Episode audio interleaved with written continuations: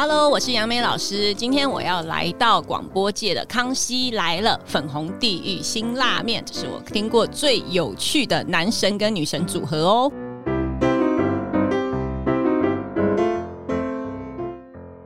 大家好，我是 V 头大叔，我是品熙，欢迎收听今晚的粉红地狱辛辣面。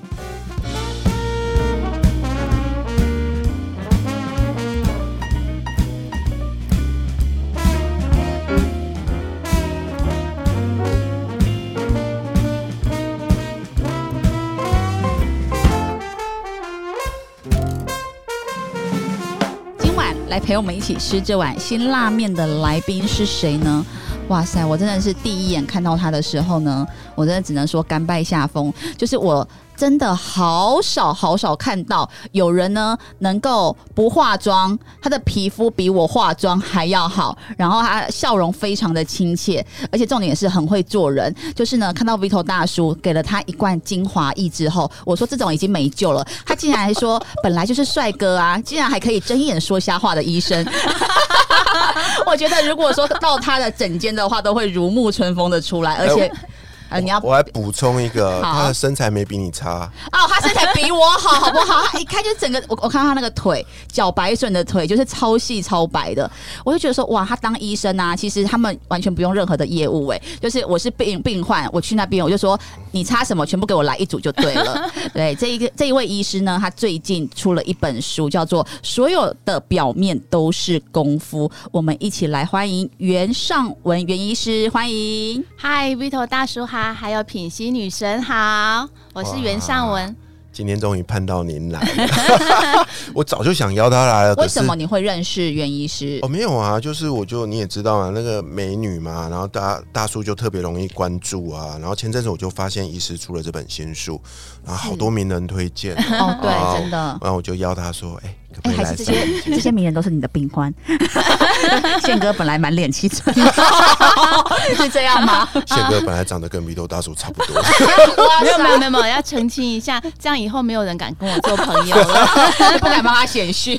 然后那医师出了新书之后就很忙啊，那个行程满档，所以排了好久。然后他还出国宣传打书，你看看。刚好上次对 Vito 大叔约我的时候，是我刚好去新加坡和马来西亚办签书会的时候，红到国外去签书会，嗯，嗯，那时候就没有赶上，这一次终于可以上了。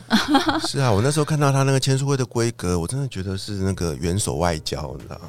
哇，确实是啊，是我们，我觉得因为现在。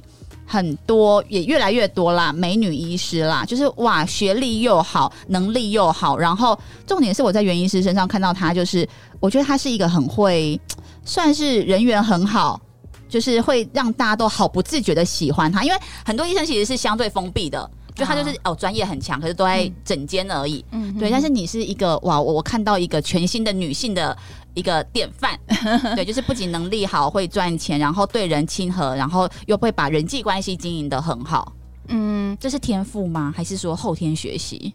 我我我不敢说自己很厉害啦，但是就是可能也是慢慢的在整间工作，每天的工作都是一对一跟病人啊、呃互动的嘛，所以慢慢的大概比较能够知道说，哎、人家在想什么哈、那我们尽量也是尽量达到可以沟通，因为其实我这个要回到我的本行啊，我要嗯。讲一下，就是一开始其实我一开始嗯跟患者在沟通的时候，有时候只是针对他的病要去解决，可是他慢慢我就发现，哎、光这样不够，我就也会偶尔遇到过 OK，嗯，那他们来的时候，可能有时候会胡闹啊什么的，然后我就发现，其实我给他好的治疗，给他好的药是不够的，嗯，还要重要是沟通，所以慢慢的就会发现说，你要跟他沟通，然后跟他取得信信任之后，你给他的药他会用。会吃，会按照你说的医嘱，比如说生活作息要调整啊，这样疾病才会好。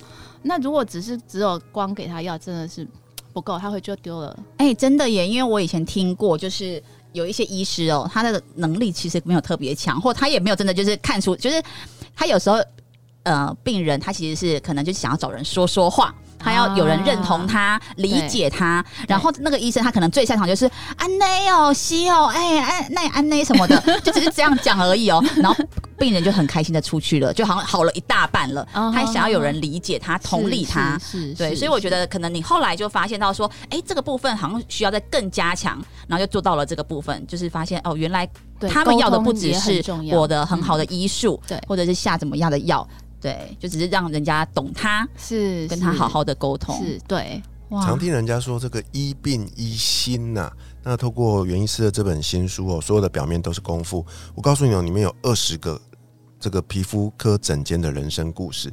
我告诉你，每一篇看完啊，都会让你哭。所以他不是只是告诉你说，哎、你这个青春痘你该用什么？不是那种大图鉴，就是很恶心的照片啊，然后打开来说要抹什么药，完全不不是，这不是工具书哎、这不是工具书。啊，它是一个小散文，就是我在诊间里面跟病人的互动的一些小故事记录下来。那故事里面有温馨的，比如说里面有一个呃像豆豆的哈，跟他互动的一些温馨的故事。那那个豆豆王子后来从癞蛤蟆变变成真正的王子了。里面怎么没有贴他照片？我想看，本来癞癞蛤蟆不要变王子，吓大家啦。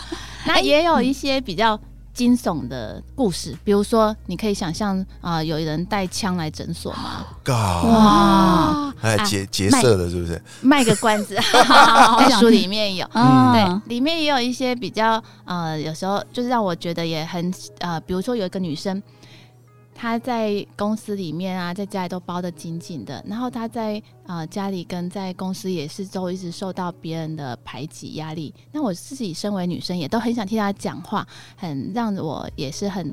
很有义愤填膺跟同情的这样的故事。那我的里面的书里面二十篇都是大概是这样子的一个小故事，希望带给大家有一些嗯对皮肤的一些呃疾病以外哈故事方面能够感动到大家的心。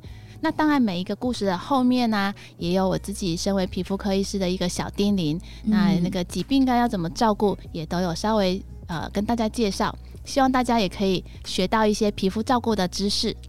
哇，哎、我很想问医生说，你嗯觉得所有的皮肤的疾病都有得救吗？在你这么多年的这个看诊的经验，嗯，应该是说都会好，都会进步，或者我们可以学习到怎么样跟他和平共处，这是绝对都可以的。啊，我比较不会跟病人说，啊，你这个病就是不会好了。嗯，嗯，不要这样看待他，我们一定可以跟他找个方法和平共处。你可以知道说怎么预防，或者他万一有长的时候，我们可以稍微怎么样来注意的时候，他就可以少一点，嗯然后不严重。举例来说，像异位性皮肤炎，有的医师就会说啊，这个就一辈子好像就是没救了。但我我不会这样说，我觉得我们是可以跟他和平共处的。嗯啊、对，可以控制到很稳定，那没有问题。哎、他真的很会讲话，因为他这样就会让我是病人的话，我会觉得有一线希望，我不会觉得是绝望的。对，因为真的很多人就会说啊，你这一辈子就是这个样子，我会觉得说。天呐，好像我就是就已经没得救，我就是就只能被判死刑的感觉。嗯嗯嗯，嗯，对，有一些慢性病是这从。小啦，我对于皮肤科总有一种抗拒的感觉。为？什么？因为很简单啊，我们通常去医院，第一个我们都不爱去医院嘛，嗯对不对？第二个就是生病了才会去。嗯，哦，比如说这个感冒啊，哈，怎样怎样的，啊，或者是外伤。可是去看皮肤科哦，就一定就是你也知道，就是面子问题嘛。到那边就会就会觉得啊，像我以前小时候啦，长很多青春痘，然后到学校去就每天长痘痘啊，就觉得啊很很丑啊，你知道吗？然后丑到一个就是一直一直挤脓啊，真的受不了。然后好才才鼓起勇气，我用鼓起勇气，因为我走到那边我就觉得自己很丑。嗯哼，对的。嗯然后后来在那个时代，这个东西还怎么说啊？我我印象中那时候就是大家还是用一种有色的眼光啦，就是说啊，你这贵宾都调啊挤，可是医师就会说啊，没有关系的，这个你怎样怎样怎样就会好。以前的人都觉得痘痘不用治疗哈，嗯早期的时候，那但是现在不这么认为了。我们已经医学已经很进步，这些都是可以治疗的，我们不用放着痘痘一直让它长。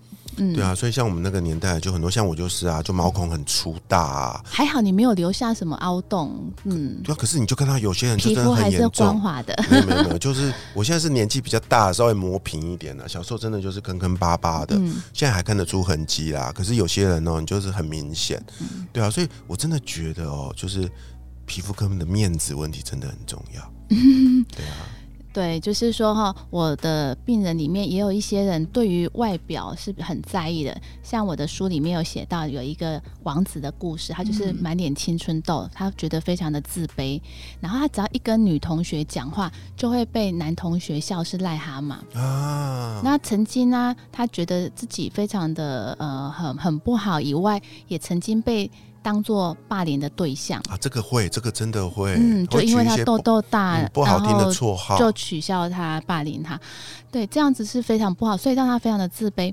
那事实上，我的病人里面也不只是痘痘的病人会有这种感觉，有一些病是外显的疾病的，像是白斑呐、啊，啊或者是肝癣呐，这种外显的疾病，其实都很容易感受到这种别人异样眼光的这种压力。诶，那我很好奇，就是因为我我在想，我自己过去是去看医生的病人好了。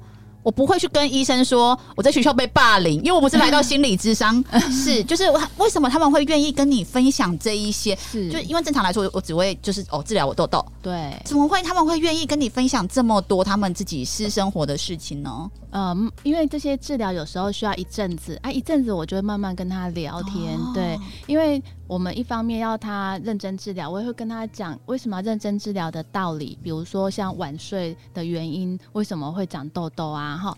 等等，那一边聊了解他的生活作息，他是啊、呃、是做什么的？比如说学生啊、哦然后他几岁开始长啊？然后他之前有没有治疗过？其实慢慢的他就会打开心房，会告诉我他的一些情况。也是因为这样子，慢慢跟病人有互动，呃然后就会呃给我很多的感触，嗯，跟感动。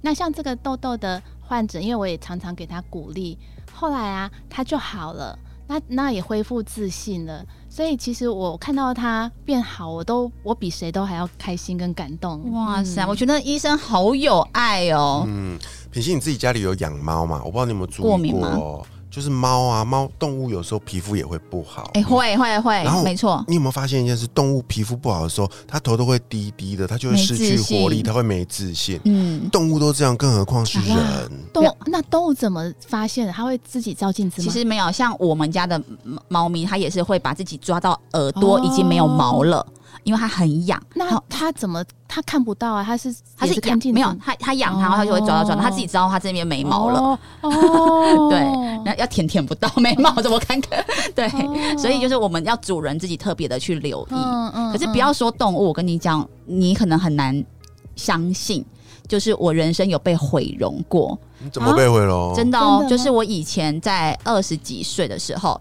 然后有一套保养品传直销的叫西叉蜜，嗯可能医生有听过。哦，知道然后呢，嗯反正总而言之，那时候我朋友就是推荐我，他就说哦，他用了，因为用了这一套保养品的人。皮肤都变得很像擦猪油，他们会说我们是水煮鸡，啊对，然后他们就是很很透很亮，可是是油的亮。反正总而言之呢，我朋友推荐我之后，我用完，我大概用三天，对，我的皮肤开始脱皮，哦。然后开始皲裂。哦。好，那他这时候他就会说这在排毒，你看你有多少毒，嗯嗯然后我就好好继续用用用用。我用完一整组呢，就是好几万块之后，它而且还要很小瓶，所以它很快就用完了。嗯。脸越来越严重，啊到最后是整个我我轻轻一压都可以看到纹路那一种的，哦。然后开始长很多整个痘痘。有一次我记得我在桃园高铁要下车要去跟客人面谈的时候，我我拿起我的手机相机一看，我已经他已经烂到我用再多的粉底我都遮不住，哦然后我真的没有自信去跟别人见面，嗯我就说嗯不好意思，嗯我临时有事，然后我那我已经到台桃桃园高铁了，我就取消，因为我真的没有脸出现在别人面前。理解，我真的第一次感受到说，天哪，是我真的被毁容。然后那时候因为皮肤科一定会看，嗯。然后也看了中医，嗯。以为是我身体怎么样，对，嗯。然后还有看了医美，嗯嗯，嗯。就是都看，嗯。但都治疗不好。嗯嗯嗯。然后后来是我花了，已经花了十几二十万在那一套保养品上，因为它哦你用到一半，他就会说：“你看你多少毒，再继续用，就进退不得对。”然后后来我决定就是毅然决然把这套停掉了之后，对我花了超过半年的时间，把我的皮肤才慢慢的养好。哦，对，然后那一阵子我真的觉得说：“哇塞！”因为我们人一眼就看到你的皮肤，皮肤是我们人最大的器官啊。对对，对，所以就是那时候我就觉得哇，我好可以理解那种就是对自己很没自信，或因为我的皮肤状况啊，我觉得我没有办法见人的那一种。对，对。真的，那时候用这一套保养品的人，他连跟在家里吃饭，他都要戴口罩，哦，就是没自信到这个地步。嗯，嗯对啊，嗯所以我就觉得嗯说，哇塞，如果那时候我能够遇到袁医师的话，我就可能不用忍受那一年的那个丑陋的样子。嗯嗯嗯，对，对，那个真的外显的疾病哈，会给自己很大的压力。对我自己其实也有过一样的经验，然后这、嗯但是我是自己就长的。那时候我在呃二十几年前，我刚进医院的时候，那时候啊，我我们很忙，都在每天都在医院。呃住院医师对对，对对。那那个时候啊，呃，我的嘴唇就开始莫名其妙的呃红疹，然后还有一些流汤流水，对，就发炎了。嗯那可是那时候我也不知道为什么，那就像那个吃红酱意大利有没有？意大利面有没有？那个那个酱都留在嘴巴他形容的好。精辟哦，可以想象得到。那可是因为很忙啊，我也没有空去找皮肤科的学长姐看，然后就每天就这样工作工作啊，然后反正也没有空去照镜子，所以我也不以为意。然后过了一阵子，他就越来越严重。以后有一天，我朋友就说：“哎、啊你自己是医师啊，啊怎么不赶快治疗？”那时候我一听到就觉得好丢脸哦，很想找个地洞钻下去这样啊。那然后我就真的开始治疗，治疗以后我就发现，皮肤其实是你可以观察得到的一个器官。好，你今天擦了什么药，或者是你今天的吃了什么东西对皮肤不好的，它马上就恶化给你看。嗯啊，那你今天好好的治疗，好好的照顾它，诶，它可能过一两天它就进步给你看。它是一个很容易观察的皮肤，很直接的一个器官。那我我自己也觉得还蛮适合，个性也很直接的我，所以我后来呃就觉得，诶，皮肤科是我比较有兴趣的科目啊。那就是我后来就决定要走皮肤科。啊，回答了我心里面的一个很大的疑惑。对啊，因为我知道啊，在这个医学院养成的教育里面，后来会选科别嘛，对不对？对对对，我就一直在想说，诶，医师为什么会选皮肤科呢？是因为它特别漂亮的关系吗？原来是因为有这件事情啊。嗯，我我觉得其实这也是我想跟大家说，就是说皮肤真的是一个很容易观察的器官，所以你们啊、呃大家也都可以学习怎么去看看你的皮肤在在跟你讲话。它不像其他的隐匿的器官，比如说像肝脏啊，不会讲话，看不到。它，对，你要知道你今天肝脏有没有然后第四好一点，你才会知道。对 对，你还要做超音波去抽血，对不对？哈，它不会讲话，但皮肤会说话。嗯好，所以比如说啊，今天吃了炸的，你明天就长痘痘，哦好立刻啊哦！对啊，那如果是体质现在是这样，那你还一直吃，那当然一定长不完。那体质会变，好，那一次的我的唇部发炎也让我感呃领悟到一件事，就是。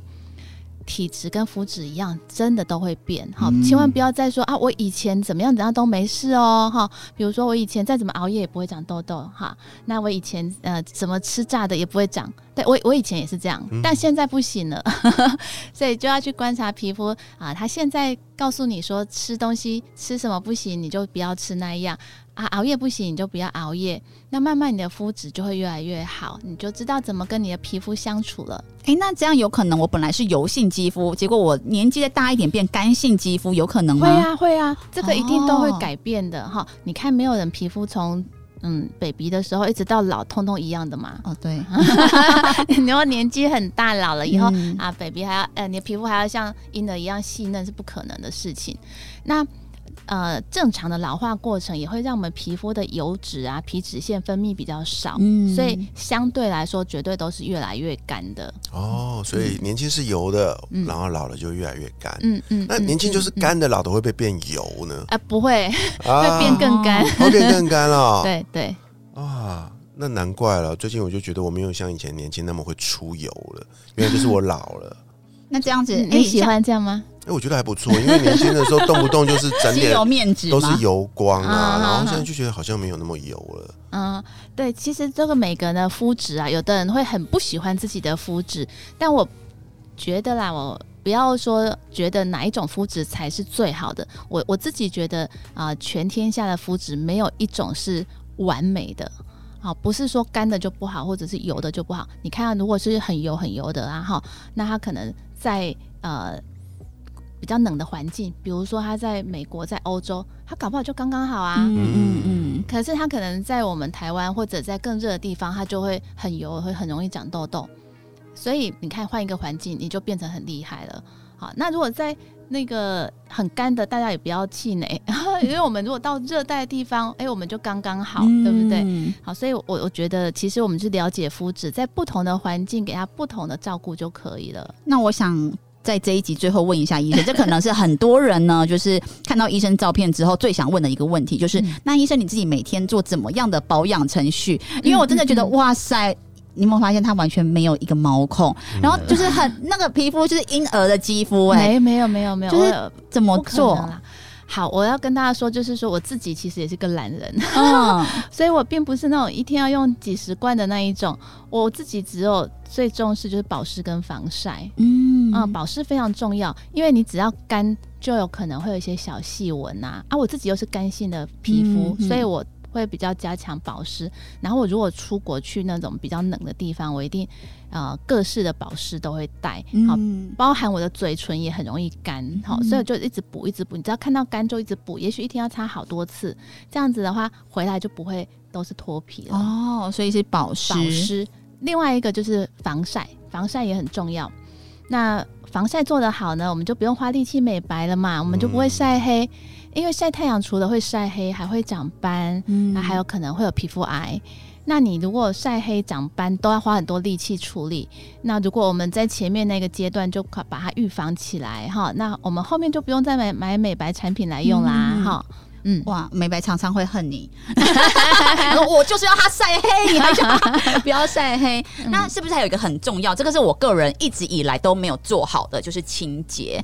因为我常常很累的时候，我就带妆直接睡一整晚真。的、哦，然后就就长那个啊内包啊嗯什么的粉刺，嗯嗯然后又去给人家做脸嗯嗯，去把它挤出来。哦所以是不是因为很多人觉得我我又没有化妆，嗯我干嘛还要认真做清洁清洁对了，就是医生来看重要吗？哦，清洁非常重要。清洁的部分啊，就是说，有的人会想说没有上妆，可是如果你今天、啊，对啊，今天有擦有颜色的防晒乳，好，那也或者是防水的防晒乳，也是要卸妆。那有时候啊，如果空气污染比较厉害的时候，你看那个很多的微粒也都可能卡在我们的毛孔嘛，哈、那那个也要卸妆。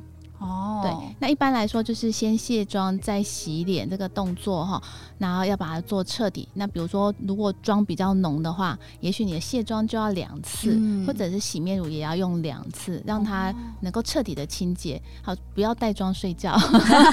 我就是一个不良示范，因为我后来又要花很多钱再去给人家做脸。对，你看你又在后面要花钱只要花几分钟卸妆洗脸就好了，后面的钱都可以省下来。所以其实医生他在推广是一个简单的保养，嗯而不是嗯哇我要好多瓶瓶罐罐的。嗯其实很多瓶罐罐是其实皮肤也吸收不了那么多。如果你没有需要，就没有一定要用啦。嗯对，那我们刚刚说了嘛，如果我今天没有要特别美白，我就不用用美白的产品嘛。嗯对啊，所以如果说呃，或者是说你今天老化的速度比较慢一点，没那么干，没有那么多小细纹，那其实你就不用抗老的产品。哦对，所以我们就是把可是人家都会说预防啊，就会说你在这一刻用，你就冻龄在这一刻哦。